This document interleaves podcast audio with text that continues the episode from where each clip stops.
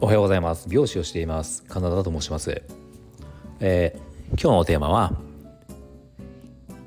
カラー専門店についてお話をしようと思います。このチャンネルではスマート経営をすることで一人サロンでも利益を最大化することができた僕が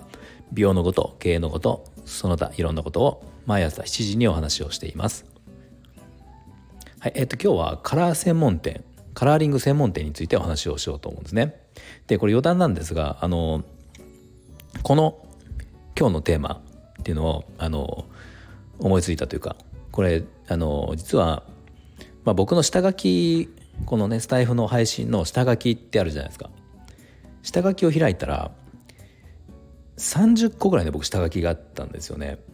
結構僕もずっと取りためというかこうあの収録を貯めていったんですけどで一番古いその取り取ってあった、えー、と下書きの一番古いのを見たら22年の11月とかね11月12月のやつがまあ結構あったんですよね、まあ、22年の11月去年の11月って僕スタイフを始めて始めた時なんですよ。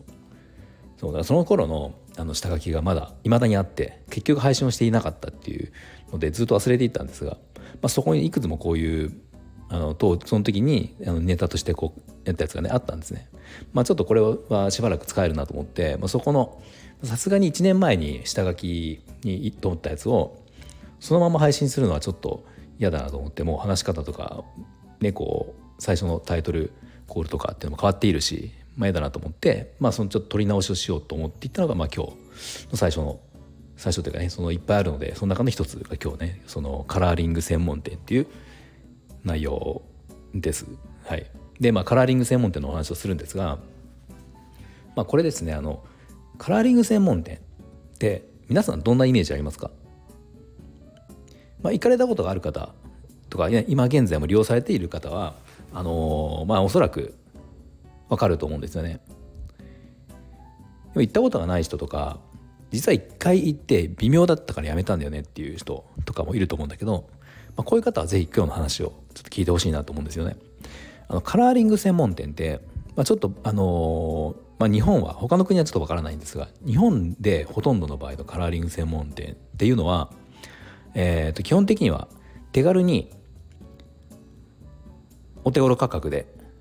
短時間でまあ、パッパッとこう染めてくれるっていう基本的には白髪染め、まあ、そんなイメージで利用すると間違いないというかそのイメージでいくとそれはもうすごく満足ができるものになる場合が多いっていうことですね。で逆にあのカラーリング専門店って聞いて、まあ、言葉だけを聞くと、まあ、こう捉えがちな人もいるんですけど要はカラーリングがすごく得意なお店カラーリングに特化したお店カラーリングのスペシャリストが、えー、いるお店みたいなイメージを抱く人ももしかしたらいるかもしれないと思うんですよね。だとしたらこれは、えっ、ー、と、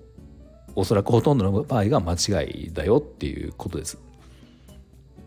あのまあ中にはあるかもしれないけどそのまあでもその場合は多分すごくその部分で強く発信をしていたりとかしていてまあ多分そこで、えーとまあ、それは分かると思うんだけど一般的にカラーリング専門店ってよくまあ、ポツポツとこうできるじゃないですかいろんな街で。うちの僕のところにもあるけど、まあ、時々パッとできますよね。でそういうものは基本的にはあの今僕が話したような手軽に安く早くできる。みたいな白髪染めをできるっていう風な店が、まあ、ほとんどです。で大体まあよくありがちなのがあの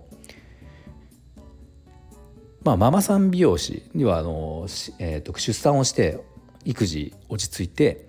復帰した美容師さんとかがあの働く場所として、まあ、美容室が、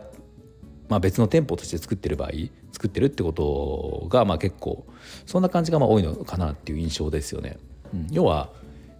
復帰した美容師さんブランクがある美容師さんっていうのは、まあ、カットとかってちょっとやっぱり勇気がいるというか一旦離れちゃうとちょっとまたねこう流行りが変わっていたりとかやっぱその失敗慣れっていうものがやっぱなあるからちょっと怖かったりするんですよ。まあ、でもカラーリングだったら別に薬剤を塗るっていうことができるから、まあ、その復帰したいけどちょっとまだ自信がないっていう人たち美容師さんにはすごくいい働き場所であったりするんですよね。でしかもそのまあ結構意外とお手頃価格で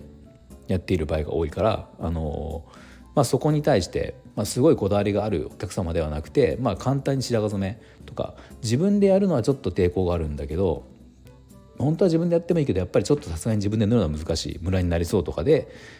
美容師さんにやってほしいなっていう感じの、えー、求める方たちにはすごく要はここは需要と供給がすごく合うわけだからこれをマッチングしているのがそのカラーリング専門店って考えたらいいと思うんだけど、まあ、そのことを知らずにカラーリング専門店スペシャリストがいるカラー特化した店だからそこに行ってヘアカラーこだわりのヘアカラーをやってみよう待ってもらおうとか自分に合ったヘアカラーを提案してもらおうとかっていう感じでいくと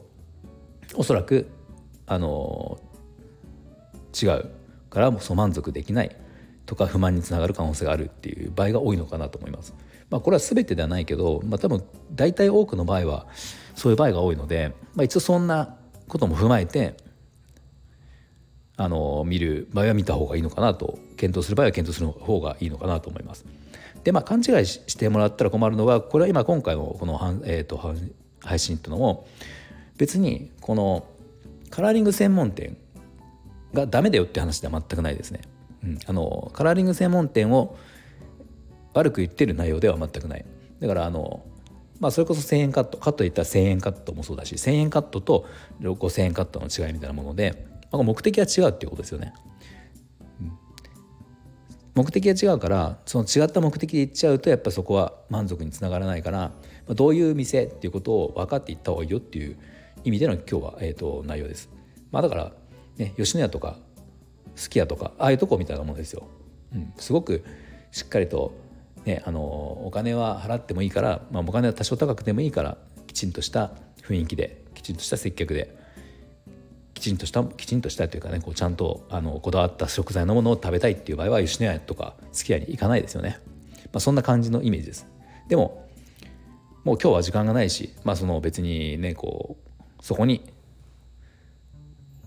まあこう高いお金を払うっていう時じゃなくて、まあ、ちょっとお腹をすいお腹空いてささっとまあ安く美味しく簡単に食事を済ませたいっていう場合は吉野家とか、まあ、僕も行きますけどこうすき家とか行くわけじゃないですか、まあ、そんな感覚の違いですね、うん、だからそこのカラーリングに対して考え方として、まあ、白髪染めをしていて単純な白髪染めよくあるハイライトとかバレエージュとかそういうことではなくて単純に根元が伸びたら染めるぐらいのあの白髪染め。シンプルな白髪染めをささっとしたいっていう方にはすごくいいお店なのかなと思います。まあ、結構あのお店にもよるんだろうけどあのセルフブロー要は自分で乾かしてねっていうとこもあったりしますよね。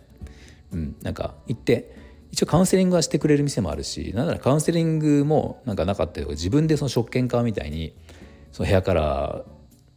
材を買うのか、まあ、ちょっと僕は分かんないんですけどそういうものを買ってじゃあそれをお願いしますってことでもう本当に塗ることだけムラなく塗ることだけを美容師さんプロの美容師さんがやってくれるっていう店もあったりするので、まあ、そういうとこは分かりやすいと思うんですけど、うん、まあだからその辺はちょっとあのお店のこう何て言うんですかねあの色というか、まあ、コンセプトっていうものをあのカラーリング専門店という言葉だけにとらわれずちゃんとコンセプトを見てもし利用する場合は利用するとあのいいのかなと思います。ではじゃあ最後まで聞いていただいてありがとうございました。もし何か少しでも参考になりましたらいいねボタンやフォローをぜひお願いします。